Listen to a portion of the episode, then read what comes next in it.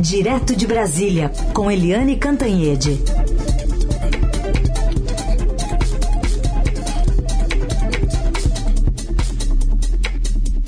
Oi, Eliane, bom dia.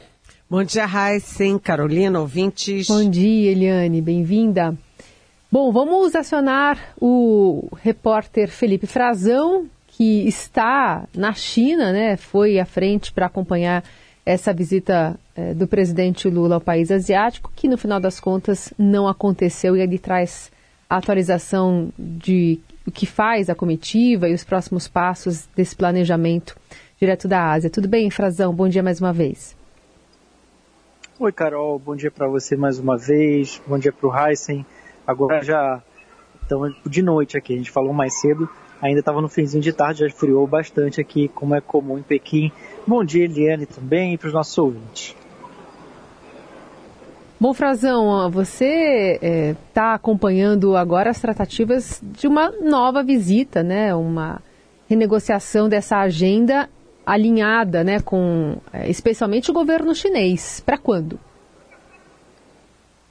Pois é, olha, a expectativa agora é por parte de uma definição da agenda do Xi Jinping, do presidente chinês, que é quem vai dar o tom. Ontem, o próprio ministro da Agricultura, o Carlos Favro, que é quem está aqui, o único representante do governo brasileiro eh, de mais alto nível político, é ele. Ele que está à frente de toda a comunicação, dos contatos com o governo chinês nesse momento. É claro que essa parte é feita pela diplomacia, mas o embaixador brasileiro em Pequim, ele já se deslocou, por exemplo, para receber a ex-presidente da República, Dilma Rousseff, que vai assumir, foi eleita e vai assumir uh, o comando do Banco dos BRICS, o novo Banco de Desenvolvimento, lá em Xangai. E o Favreau está aqui em Pequim acompanhando, coordenando algumas ações com uh, as autoridades chinesas, empresários brasileiros, onde ele disse, olha, essa agenda agora vai ser muito mais da China. E é a realidade, os compromissos uh, do Xi Jinping são uh, muito de, de geopolíticos, né, em nível de chefe de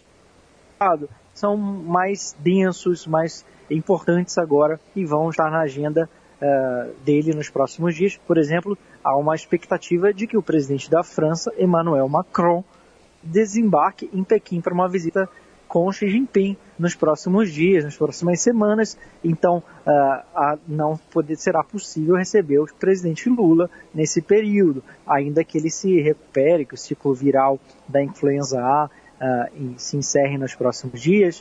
Uh, ou seja, essa agenda vai ficar para depois e a intenção dos dois lados, tanto do comunicado do governo chinês quanto do governo brasileiro, é que ela ocorra tão logo quanto possível, que isso encaixe na agenda dos dois. E qual é a data? A janela que está sendo vista pela diplomacia dentro do Itamaraty e pelo, pelo governo chinês também. Há um interesse do governo chinês e do empresariado brasileiro, que é muito importante. A gente sabe que tinha uma, uma delegação de 240 empresários, mais de 100 do agronegócio aqui em Pequim, que já estavam aqui, muitos deles continuam aqui tem uma data em 18 de maio que é realizada uma grande feira de alimentação, que trata de comida, de segurança alimentar aqui na China.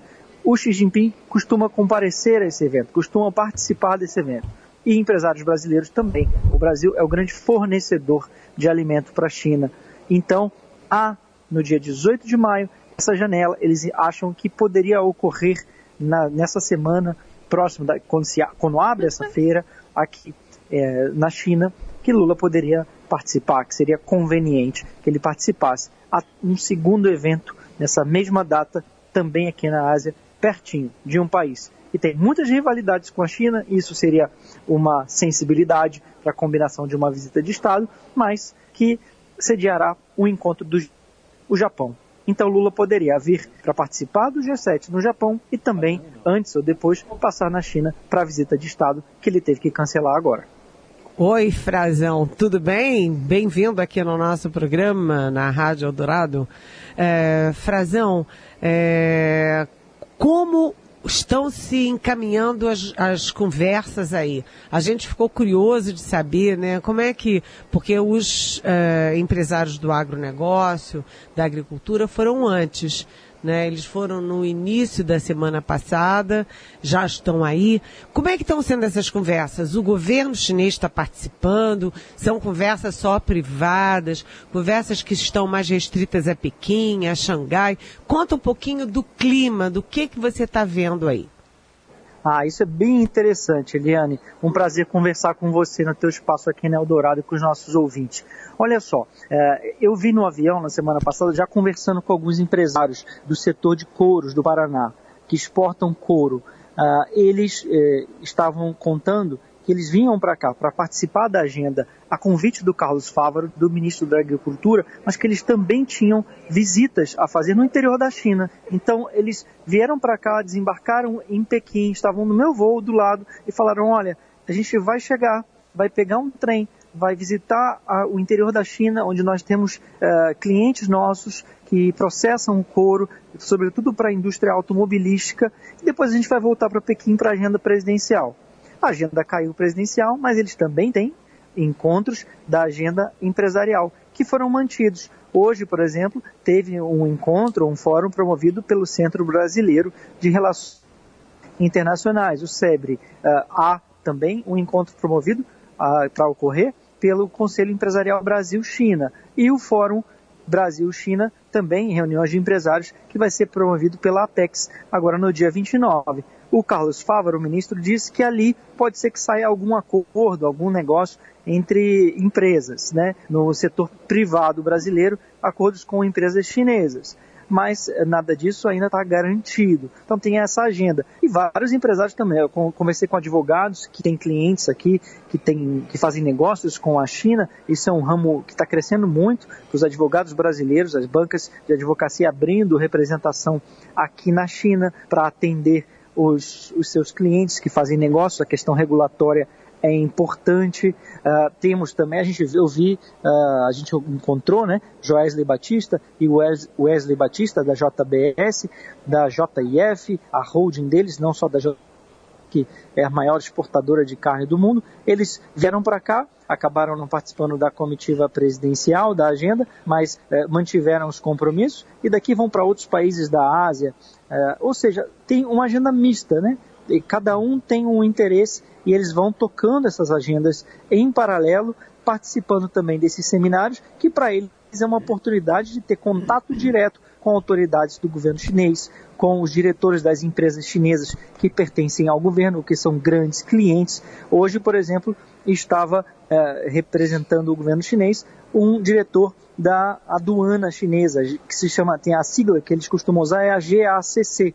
É a aduana chinesa que é quem dá o aval para a exportação é, de carne, de proteína animal, é, seja frango, seja carne bovina, é, seja de aves. Então, para os empresários brasileiros é muito importante eles terem esse contato com eles, conhecerem quem são as pessoas e ver de todos os ramos também. Estão aqui, por exemplo, ainda em Pequim, eh, empresários, eu conversava agora há pouco com eles, daquela empresa de ônibus eh, no Brasil, a Buser, né, que faz viagens de ônibus eh, interestaduais. eles estão aqui também tentando fazer contatos porque acham que o modelo chinês para investimentos em tecnologia é bastante relevante, eles querem entender mais quem são os atores e também se aproximar das pessoas que estão comandando os processos no governo brasileiro. Como a comitiva uh, presidencial não veio, isso vai ficar um pouco mais esvaziado, mas eles seguem aqui pelo menos até o dia 29 com a expectativa de participar das,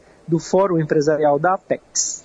Agora, o seguinte, Frazão, é, eu conversei na semana passada longamente com o presidente da CNI, o Robson Andrade, e a China, né, o Brasil é o maior fornecedor, como você estava dizendo, é, de produtos agrícolas, né? O Brasil é o maior fornecedor de soja, de carne bovina, de carne de frango, é, além de, por exemplo, celulose é, para a China. Mas isso tudo é muito no campo da agricultura.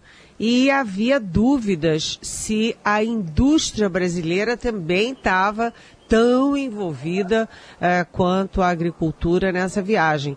Você está tendo também contatos com, com gente da área da indústria aqui no Brasil. E, por exemplo, como é que tá, se você tem uh, informações sobre a venda de aviões da Embraer para a China e a compra de uma fábrica da Ford na Bahia pelos chineses. Se isso tudo continua, como é que está a questão da indústria? Vou lá nesse ponto, Eliane, é bem interessante. A e está participando da organização desse encontro empresarial. Eles estão uh, junto do governo, junto do governo brasileiro, uh, na organização dessas, uh, desses encontros, essas oportunidades de diálogo que envolvem também os empresários chineses. O que vai sair daí já é outra história. De fato, uh, você tocou bem no ponto, há uma grande preocupação histórica da indústria brasileira com a competição com a indústria chinesa, porque o que a gente importa de lá é a manufatura e chega com preços muito em conta, né? no Brasil, em geral, é, isso é um problema na visão de industriais brasileiros, a competitividade. Agora, aqui é, a gente já não teve tanto contato com eles. Né? A gente, eles, inclusive, uma parte deles viria é, com, a, com o presidente Lula, né? com a chegada do presidente Lula. É, você fala sobre a questão da fábrica é, na Bahia, que poder, poderia ser adquirida BID, que faz carros também, sobretudo carros modernos, carros uh, elétricos, uh, e eles seriam, isso seria discutido, inclusive com a presença de governadores aqui. Havia uma expectativa que governadores de alguns estados viessem junto do presidente para participar dessas negociações. Isso não veio, não houve, né? acabou não ocorrendo pelo cancelamento da viagem. A Embraer está aqui. A Embraer está aqui, eu tive contato com alguns executivos, eles eh, tratam tudo com muita discrição, mas eu consegui apurar que eles têm já um contrato pré-acordado, fechado para venda de cerca de 100 aeronaves. Cada aeronave dessa vale mais ou menos 100 milhões de reais para o mercado chinês, para uma companhia aérea que faz voos comerciais aqui na China. Só que esse, esse contrato que está pré acordado, segundo eu pude apurar, ele depende de um aval, de uma autorização chinês. Então, como não houve a presença do presidente Lula, isso possivelmente não seria fechado nos próximos dias. Isso ficaria pendente. É uma compra importante a entrada desse jato, que se chama E195. É um jato moderno da Embraer, que eles acham que se encaixa perfeitamente em algumas rotas domésticas da China. É, já existe aqui, a Embraer já teve até uma fábrica aqui na China e eles entendem que poderiam fornecer essa aeronave de forma competitiva, inclusive com as próprias aeronaves fabricadas na própria China, que haveria espaço para a Embraer. É um contrato muito importante, mas que depende do diálogo governo a governo e isso ficaria para depois também por causa da ausência é, do alto nível político brasileiro aqui na China nesse momento. Muito bom. Esse é o Felipe Frazão falando conosco direto da China. Frazão, obrigada, bom trabalho aí. Obrigado a vocês, sempre um prazer. E amanhã, daqui a pouco a gente vai uh, dormir, né? E já está ficando tarde, mas amanhã a gente volta quando vocês quiserem para participar do, do Jornal da Dourado. É isso aí, vamos sim. Da análise política direto de Brasília com Eliane Cantanhede. Eliane, ouvimos o Frazão falando então é, da expectativa para maio da viagem do presidente Lula à China, mas o que, que essa situação revela em relação a esses últimos, essa última semana do presidente Lula, né, que teve problema de saúde e teve também alguns excessos? É, é exatamente, né? O presidente Lula estava dando sinais de que alguma coisa estava errada. Né? É, eu, inclusive, fiz a coluna de sexta-feira passada perguntando afinal das contas, o que, que está acontecendo com o presidente Lula. Né, o presidente Lula, é, ele tem 77 anos, não é uma brincadeira, ficou muito tempo preso, ou seja, ele tem ressentimentos, dores, é, dores de alma, né? E o presidente está se excedendo em viagens. Teve um dia da semana passada que ele pegou um avião, foi para o Nordeste, depois foi, eu acho que para Paraíba, depois foi para outro estado, um, dois, depois foi parar no Rio de Janeiro. Qualquer pessoa que pegue três, quatro voos num dia fica exausta. Né? E ele está tendo uma rotina, um batidão muito pesado, e ele começou a falar besteiras, né? Falou besteiras em relação aos Estados Unidos, dizendo que o Departamento de Justiça dos Estados Unidos estava em conluio com a Lava Jato para prejudicar empresas e particularmente empreiteiras brasileiras. Depois ele saiu com aquela que foi um escândalo de dizer que o Sérgio Moro, agora senador, é, é, que tinha armado, era uma armação, aquela, aquele plano todo super bem detalhado pela Polícia Federal do PCC, querendo matar o Sérgio Moro, sequestrar a família dele. Portanto, é, o Lula não estava bem. Né? Esse, essa pneumonia é, com influenza é um alerta para o Lula é, baixar um pouquinho o facho, controlar mais a agenda, parar de falar besteira. Ou seja, foi um alerta da natureza de que ele precisa se cuidar. Né? E o Lula já está previsto para amanhã ele ter agendas no governo. Será que isso é bom? Eu me pergunto se o melhor nesse momento não é o Lula deitar e descansar como fazem as pessoas doentes, principalmente se têm quase 80 anos de idade. Eliane, enquanto isso, lá no Congresso continua aquele puxa de um lado, puxa do outro entre Senado e Câmara para decidir o futuro das medidas provisórias que estão paradas, né? Exatamente. Tem duas agendas que ficaram no Brasil e que agora ganham impulso com a, o cancelamento da viagem à China. Uma é a âncora fiscal que está na mão do Fernando Haddad, ministro da Fazenda, mas que tem recebido aí ataques é, da Gleice Hoffmann, presidente do PT, ataques do Rui Costa, chefe da Casa Civil, e agora não tem mais pretexto para adiar. É, o pretexto para o adiamento era a viagem à China, porque o Lula disse, ah, eu não posso lançar a âncora fiscal e viajar, e o Haddad viaja para a China, lá do outro lado do mundo, e o pau fica comendo aqui. Como eles não viajaram, agora não tem mais esse pretexto, está na hora sim de anunciar essa nova é, âncora fiscal. Afinal das contas, o governo fala em gasto, gasto, gasto, gasto, gasto, e ninguém fala em receita, receita, receita, receita. Essa conta não fecha. A segunda questão é a que você perguntou, é, muito bem perguntado, aliás, que é o seguinte: tem uma guerra entre o tapete verde e o tapete azul do Congresso, ou seja, entre Câmara e Senado, e entre também os dois presidentes, o Arthur Lira da Câmara, o Rodrigo Pacheco do Senado, em torno das MPs. Né, eu conversei esse fim de semana com dois parlamentares, um da Câmara, outro do Senado, e eles dizem que vai sair um acordo sim. Porque se não sair acordo, e é isso é, sabe, é, é inimpensável, é, o governo, por exemplo, fica sem a sua estrutura, a estrutura de governo, a estrutura de ministérios, porque toda aquela criação dos 37 ministérios, é, mudanças ali da composição administrativa, tudo isso foi feito por medida provisória. Se a medida provisória cai em desuso, né, em 120 dias, como é que fica o governo?